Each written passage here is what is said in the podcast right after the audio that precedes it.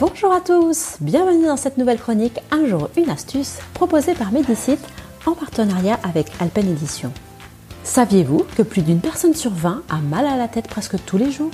Selon l'OMS, 70% des hommes et 80% des femmes souffrent de maux de tête de manière régulière.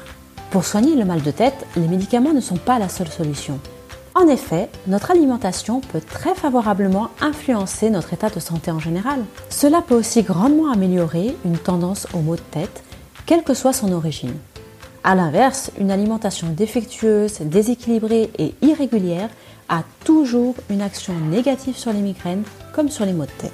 Ainsi, manger moins et moins calorique est un gage de bonne santé en général qui permettra d'obtenir une notable amélioration sur la tendance aux maux de tête. On veillera donc à manger, surtout le matin et le midi, à goûter avec des fruits frais ou secs et à manger le plus léger possible le soir. Les médecines naturelles peuvent également vous aider.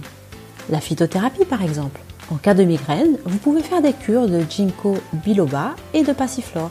Les huiles essentielles sont également là très précieuses. Prenez deux gouttes d'huile essentielle de lavande et deux gouttes d'huile essentielle de menthe et les mélangez dans une cuillère à café d'huile d'avocat. On utilisera ce mélange pour pratiquer un massage relaxant de la nuque et des tempes en finissant par la plante des pieds. Cet automassage est très efficace dans toutes sortes de maux de tête, mais surtout dans les céphalées de tension après un stress ou une journée épuisante. Prudence toutefois pour les mamans et les enfants. La relaxation va également vous aider pour relâcher les tensions. Placez-vous pieds nus, debout, le dos contre un mur. Les talons seront en contact avec le mur, de même que le dos et le crâne.